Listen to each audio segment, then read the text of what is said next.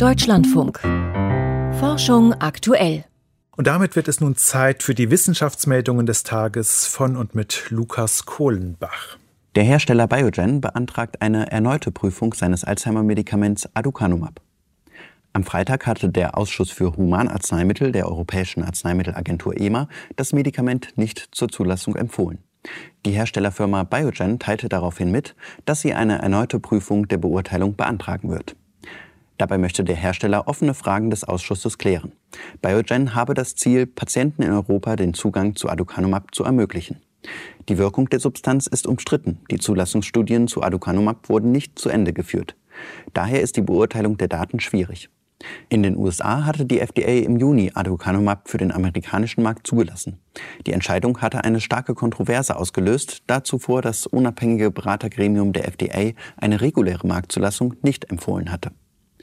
Die FDA wählte daraufhin den Weg einer sogenannten beschleunigten Zulassung. Dabei muss der Hersteller innerhalb von neun Jahren weitere Daten liefern, die die Wirksamkeit der Substanz nachweisen. Eine neue Muskelschicht am Kiefer wurde entdeckt. Der Kiefermuskel des Menschen wird in Anatomielehrbüchern bislang in der Regel so beschrieben, dass er aus einem oberflächlichen und einem tiefen Anteil besteht. Ein Forschungsteam der Universität Basel hat nun jedoch noch eine dritte, tiefere Schicht entdeckt. Die Schicht scheint an der Stabilisierung des Unterkiefers beteiligt zu sein, schreibt das Team im Fachjournal Annals of Anatomy. Zudem scheint die Schicht der einzige Teil des Kiefermuskels zu sein, der den Unterkiefer zurück, also Richtung Ohr ziehen kann. Für ihre Studie färbten die Forschenden Gewebeschnitte von Verstorbenen an.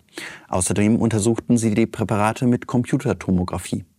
Ihre Beobachtungen an den Kiefermuskeln Verstorbener ergänzten sie mit Magnetresonanzaufnahmen einer lebenden Person.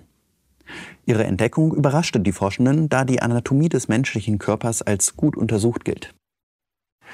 Eine ESA-Sonde hat Wasser auf dem Mars gefunden. Das Wasser befindet sich recht nah unter der Marsoberfläche und könnte für zukünftige Marsmissionen interessant sein. Ein Teleskop der Sonde Trace Gas Orbiter der Europäischen Raumfahrtagentur ESA spürte das Wasser am Boden des größten Canyons auf dem Mars auf.